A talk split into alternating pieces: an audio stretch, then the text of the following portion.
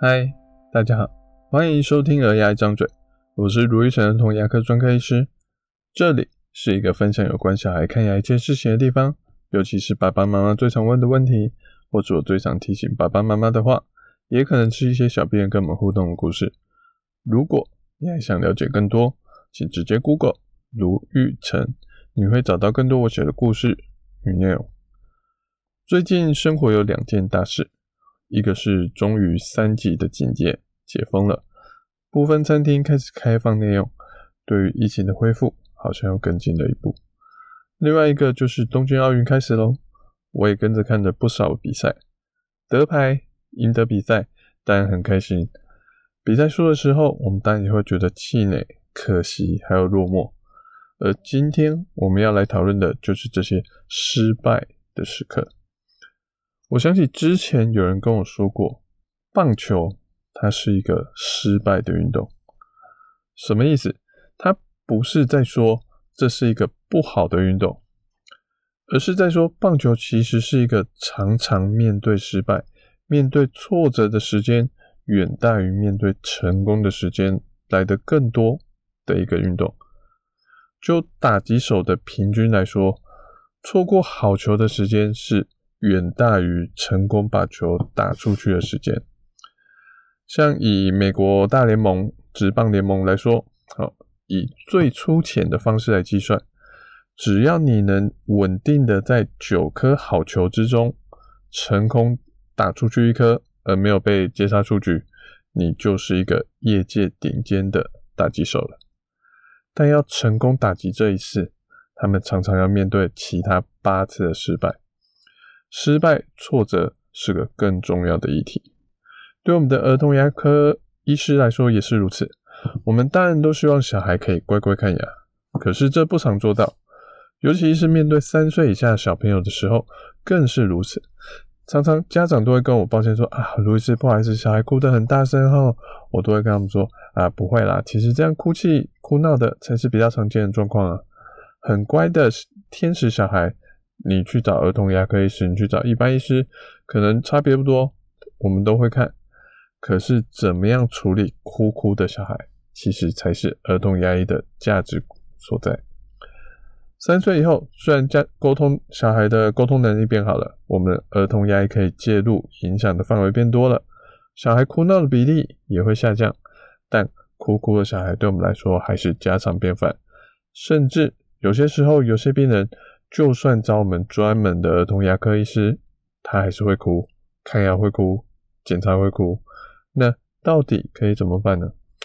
我在这星期二有发一篇脸书的文章，在讲一个看牙很紧张的四岁小女孩小雪啊，她一哭，爸妈就不停的在旁边说啊，快好了，你好棒哦，这一点都不痛哦。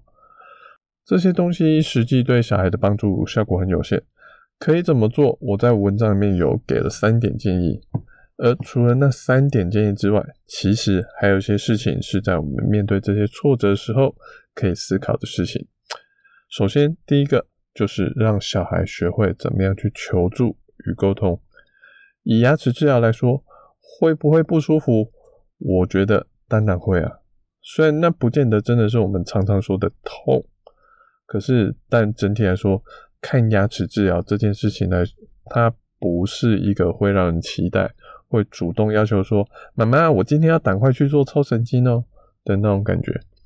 尤其是那些要来十几次治疗，每次来都要上麻药、都要抽神经、都要拔牙的小朋友来说，他真的很容易越看越紧张。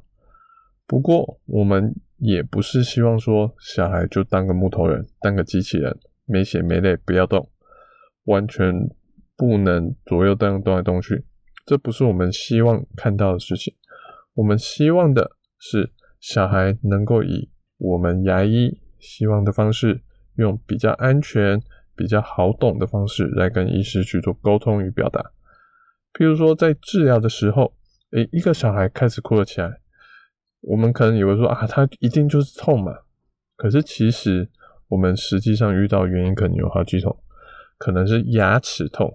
可能是牙龈痛，可能是他觉得照到眼睛太亮了，可能是他觉得嘴巴里面口水很多，他想要吞口水，或者他只是单纯的想要抓痒，可是被挡住了。不同的问题有不同的解决方法。如果只是哭，我们要从第一项检查到最后一项，而且他每哭一次，我们就要这样子重新检查一轮，这样只会增加小孩看牙的时间，小孩更辛苦，我们医生也更辛苦。我们对行为管理的目的，就是希望让小孩学习怎么样去配合看牙医，让他学习这个世界、这个社会是怎么运作的，才能更好在这社会生存与发挥。而另外一件，我们面对失败、挫折可以做的事情，就是好好的体会失败。以我们家小孩为例，小孩虽然很多人都会夸夸奖说他很乖，不过其实他就跟同年龄的小孩一样，调皮捣蛋的事情从来都没有停过。像最近两个礼礼拜就发生了不少事情，一个是他在我们家的走廊用积木堆了一排障碍物，他说那是他的城堡，不准我们拆掉。我们想说好啊，那就跨过去啊。结果当天傍晚，小孩从客厅要拿东西回他的房间时，一个不小心绊到了他的城堡，就整个人跌到了地上。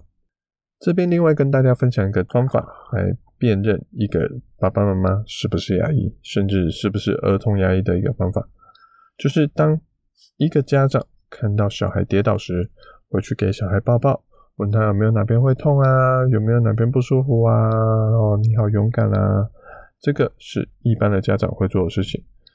而如果看到小孩跌倒，会赶快叫他嘴巴张开，检查牙齿有没有受伤，去摇摇看牙齿有没有哪边晃动的。这家长大概九成以上的几率就是牙医师。不过这次刚好我跟我太太就在大概两步外的距离，有看到他跌倒的瞬间，不过来不及去辅助他。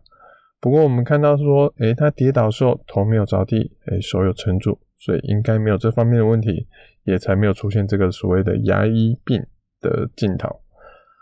在确定小孩的安全无恙之后，我们先抱抱他，让他好好的发挥一下情绪，哭个两分钟之后，我跟小孩说，跌倒很痛，对不对？他点点头跟我说，对。好。所以你玩具放走廊这边走路很容易撞到，那就会很容易跌倒。这样子每次跌倒都会很不舒服。所以小爱，你可以在客厅或是房间盖城堡，但请你不要在走廊上面盖城堡，知道吗？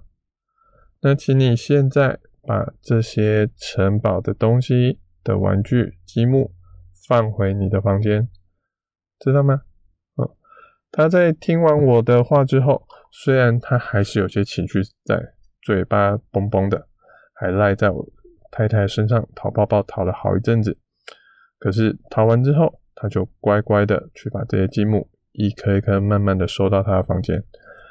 有时候小孩他不是不听话，是他真的不知道爸爸妈妈在说什么。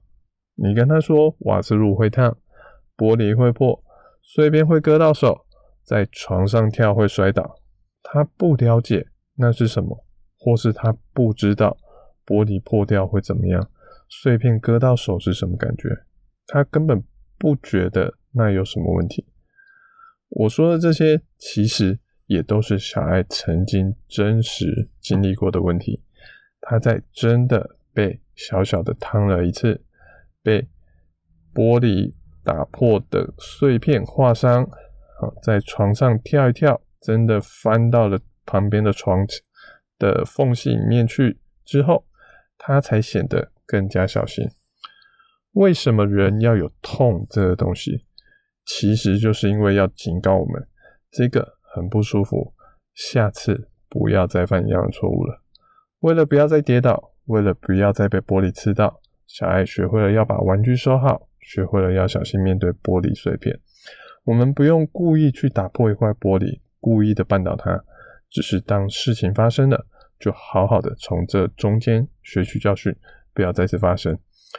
我手上的这些看牙齿的小病人里，那些需要治疗十几次牙齿的小孩之中，有些人回来定期检查的时候，可能又想起之前看牙的回忆，说真的，会非常的紧张。不过这些小朋友他可能一来到。一来到诊间就拼命的检查我桌子上面有什么，跟我说我不要用小螃蟹哦，我今天不要打麻药哦，我都会跟他说，只要你牙齿好好刷干净，没有蛀牙，今天就只是用镜子检查而已。而这些小朋友在听到没有那些麻药啊、小螃蟹啊那些辛苦的东西之后，他就会乖乖的躺上来看牙齿。我曾经看过最认真刷牙，还有最在乎自己蛀牙的一个小朋友是，只要他蛀牙了，要抽神经或是做牙套的话，牙齿的治疗费用就要从他的压岁钱里面出。我真的没有看过有小孩在差不多六七岁这年纪就可以这么在乎自己牙齿健不健康的。正因为他们曾经经历过那些辛苦的看牙，为了不要再辛苦的看牙齿。他们可能比其他小孩有更高的动力来照顾好牙齿，也知道跟那些治疗牙齿相比，哎，其实只是定期的检查、涂氟，根本是小菜一碟，能比他们可能一开始治疗很紧张的时候，这些小朋友之后都可以更勇敢的来接受牙齿的检查，这就是那些辛苦治疗牙齿的意义之一。最后。再跟大家分享一个我太太跟小爱相处的发生的事情。小爱她有张自己的木头靠背椅子，靠背的部分有镂空，好做成像栏杆一样的形状，有些空格跟一些支柱。当我太太在准备晚餐的时候，小孩可能觉得很好玩，她把手伸进去了那个缝隙，结果就卡住，拔不出来了。她开始叫喊说：“妈妈，你赶快过来！”我太太一开始以为小爱可能只是在刷存在感，没有没有立刻理他。后来才发现他的声音不太对，赶紧过来看看。小爱就这样手卡在椅子里面，看着妈妈，开始紧张到有点哭出来。我太太看了看，可能是皮肤的部分有点干，不好拔出来，就帮她的手腕涂了一些护手霜滋润一下，就成功的拔了出来。但小爱拔出来之后，可能还有点惊魂未定，泪眼汪汪的看着我太太，我太太就好声好气的跟她说：“诶，刚刚手干干的，所以会卡住，不容易拔出来。我们涂上护手霜，比较滑了，就可以成功拔出来啦。所以小爱，如果下次你发现幼稚园同学的手有卡住的话，你也可以拿护手霜帮他涂一涂，可能就可以拔出来咯。我送你一条护手霜。”放在你的包包，这样子你也可以帮助同学喽。小爱听到这些，才破涕为笑，点头说好。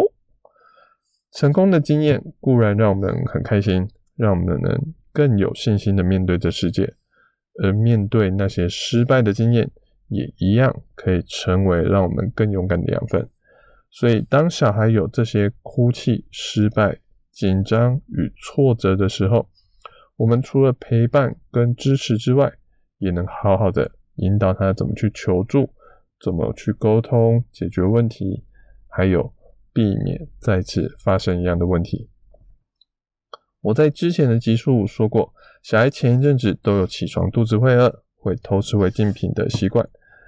前天的时候，我起床发现，哎，小孩已经起床了，也已经吃完我们帮他准备好的早餐，一个人在他的房间玩。